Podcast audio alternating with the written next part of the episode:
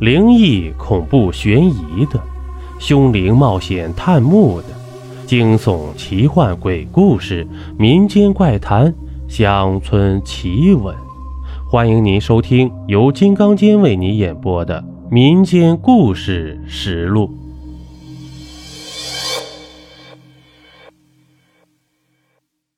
胸口碎大石，这在海曲古城啊。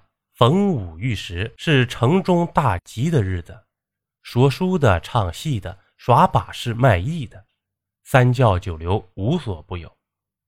这此次大吉最受人欢迎的要数吉西头那爷儿俩。爷儿俩来自南方，爹叫韩老全，儿子叫韩小全。爷儿俩找了个空地儿摆下场子，表演硬功夫，胸口碎大石。这韩老全摆下一张鬼木长凳，自己躺在上面。这韩小泉从地上搬起一块青石板，将它放在韩老全胸口，随后举起一个足有十斤的大铁锤，朝青石板砸去。这围观的人群发出惊呼，有的胆小的已经闭上了眼睛。只听“砰”的一声，青石板裂为两段。这韩老全从长凳上一跃而起。拍了拍胸膛上的青石碎末，面不改色心不跳，人群发出一阵喝彩。这时呢，场东边忽然有人大喊：“快闪开！十五爷来了！”嘿，人们顿时向两边闪开。只见四个跟班簇拥着，一名壮汉走上前来。那壮汉三十多岁年纪，身高八尺，一脸络腮胡，满面横肉。一看就不是个善茬。这来人呢叫黄十五，仗着姐夫是兖州知府，欺男霸女，横行乡里。他连海曲县令都不放在眼中，众人自然是敢怒不敢言啊。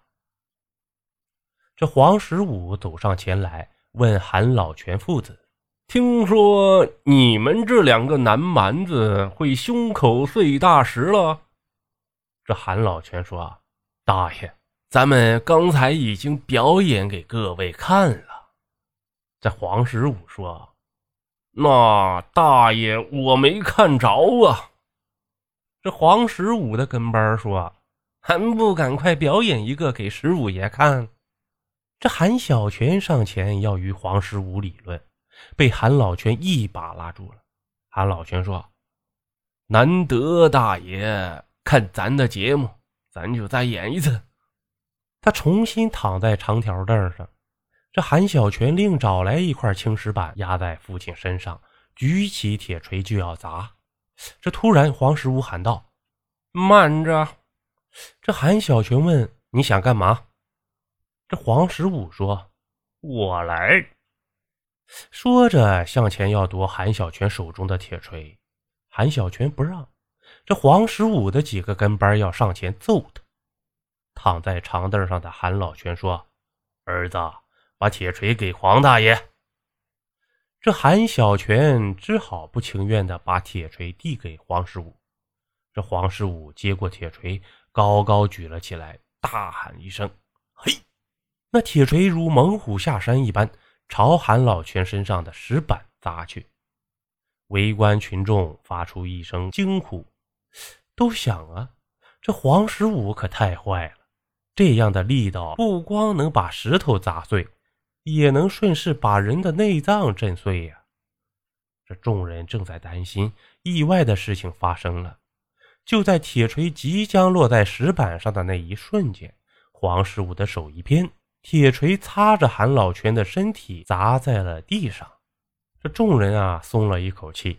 可接下来发生的事呢，又令他们惊呼起来。黄十五以迅雷不及掩耳之势，将铁锤举过头顶，猛地砸了下来。就听到“砰”的一声，石板碎成数块。这众人担心地看着韩老泉，只见他摇摇晃晃地从长木凳上翻身下来，朝着众人拱拱手，张了张嘴，看来想说些什么。从嘴里吐出的却不是话语，而是一口鲜血。韩老泉身体晃了三晃，然后直挺挺的倒在地上，气绝身亡。这黄十五从小习武，知道铁锤打在石板上，石板碎了，人却没事，是因为韩老泉练过一种硬气功——金钟罩。铁锤落下的一瞬间，韩老泉将全身之气聚于胸口，抵挡冲击，但这只能保持很短的时间。黄十五诚心想让韩老泉死，就先虚晃一招。破坏掉韩老泉的金钟罩，再起一锤，果然很轻易的把韩老泉打死了。这韩老泉扑在父亲身上，放声痛哭。黄十五轻蔑的看了看他，转身欲走。围观的人们发怒了，有的说：“你杀了人，不能就这么走了。”有的说：“光天化日，你胆敢杀人，还有没有王法？”这时呢？人群后边有人说话了：“吵吵什么呀？”众人回头一看，来人是海曲县衙的赵捕头和他手下的几个衙役。赵小泉一看官家的人来了，就扑上前去，哭着将刚才发生的事说了一遍。这赵捕头走上前，陪着笑脸问黄十五：“黄爷，是这么回事吧？”赵十五说：“呢。”别听这些刁民的，我跟这个南蛮子切磋武艺，无奈他学艺不精，才造成误杀。他这么一说，众人更愤怒了，围成密不透风的人墙，不让黄十五走。赵捕头一看，忙靠近黄十五，小声的说道：“王爷，看来没个说法，他们是不会让您走的。这样吧。”我先送您去县衙，到了大堂上，县太爷自然会向着您的。您看如何？这黄十五看了看愤怒的人群，无奈的点了点头。赵捕头一挥手，几名衙役上前将黄十五和他的跟班绑起来，一行人向县衙走去。众百姓不愿散去，一路跟随，还有几个人从附近借了一副门板。将韩老泉的尸体放在上面，也抬到了县衙。还取县令王胜文升堂问案，黄十五立而不跪。王知县说：“堂下何人？见了本官，为何不跪？”这黄十五说：“你连大爷都不认识了，那你总认识我姐夫吧？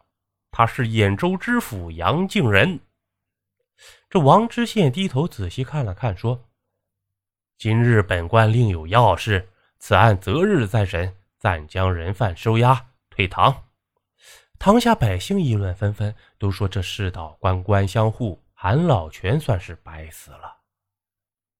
退堂后，王知县让人被叫前往兖州府，说有急事求见知府大人。杨知府已经知道了黄十五的事。忙让王知县进来。这王知县呢，将此事前前后后告知了杨知府。杨知府听完问：“王知县，你准备如何审理此案啊？”这王知府说：“大人，令七弟当众杀人，惹下众怒。下官思来想去，只有一个办法，既不伤害令七弟，又能平息民愤。”王知县说。既然韩老泉因黄十五击打胸口的石板而死，那么也可以让黄十五在胸口放一块石板，让韩小泉来打，打死了算他为父报仇，打不死也怨不得别人。这王知县接着说，他知道黄十五也练过金钟罩，那韩小泉人小力微，肯定伤害不了黄十五。杨知府听了，眼睛一亮，说。就这么办吧。他又补充一句：“这事你给我办好了，我不会亏待你。”王知县道了一声谢，打道回府。次日，王知县升堂，众衙役押着黄十五等人上堂。大堂外站满了看热闹的百姓，人家都想看看这昏官如何将此事收场。王知县对韩小泉说。昨日黄十五将韩老泉打死，乃是误伤。本官有个主意，让黄十五在胸口放一块石板，由你来打，打死了算是你为父报仇，打不死也怨不得别人。你看如何？这韩小泉说：“小民一切听从大人的。”黄十五对自己的金钟罩功夫很有信心，便说。大爷，我也没有意见。王知县让两人签过生死文书，命人搬来了长的青石板和铁锤。黄十五脱了衣服，露出结实的胸肌，躺在长凳上。一名衙役将青石板压在他身上。韩小泉将铁锤高高举起，猛地砸下。可能是韩小泉人小力微的缘故，那青石板竟然没有碎。衙役把青石板从黄十五身上搬下来，这黄十五从长条凳上翻身跃起，拍了拍自己的胸膛，不禁哈哈大笑。王知县对韩小泉说：“黄十五已被你打了一锤，可没有受伤，你可有不服？”韩小泉说：“呢，愿赌服输，此事我不再追究了。”这王知县说。既然如此，那本官就结案了。围观的百姓发出阵阵怒骂，无奈的散去了。不料啊，就在当天晚上，黄十五去酒楼喝酒压惊，酒至半酣，突然觉察腹中剧痛，吐出数口鲜血，接着扑通一声栽倒在地。他的手下忙将他送至附近医馆。大夫试了试他的脉搏，又翻翻他的眼皮。揉揉头说：“回家办后事吧。”而此时，韩小泉正和他的父亲韩老泉一起走在回家的路上。什么？韩老泉没死？是的，韩老泉确实没死，不但没死，就连一根头发丝儿都没伤着。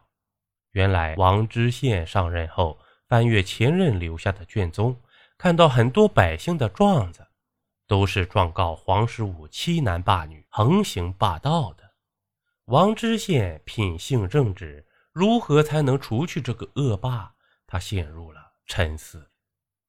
后来，王知县听说这黄十五从小习武，喜欢卖弄，只要集市上有耍把式卖艺的，他都要上前与人家比试一番。为此，打伤打残了好几位师傅。于是，王知县定下一计，他请来气功了得的韩家父子，让他们在集市上表演胸口碎大石。黄十五果然上当了，他使坏，想害韩老泉的性命。幸好韩老泉是早有准备啊，一直用硬气功罩体，黄十五那重重的一锤才没能伤着他。按照王知县的谋划。韩老泉将事前藏在嘴里的血袋咬破，喷出一口鲜血，直挺挺倒地，让众人以为他被打死了。接着，王知县假意偏袒黄十五，让韩小泉还黄十五一铁锤。别看韩小泉才十八岁啊，可他从小就跟着父亲练武，尤其擅长隔山打牛的功夫。韩小泉击打黄十五身上的青石板。石板没碎，黄十五表面看来也没事，但他的内脏已受伤，当晚就吐血而亡了。事后呢，兖州知府杨敬仁还以为小舅子是饮酒过量而死，也就没有追究此事。好了，这一集播完了。如果您喜欢我的专辑，还麻烦您点个订阅吧。咱们下集见。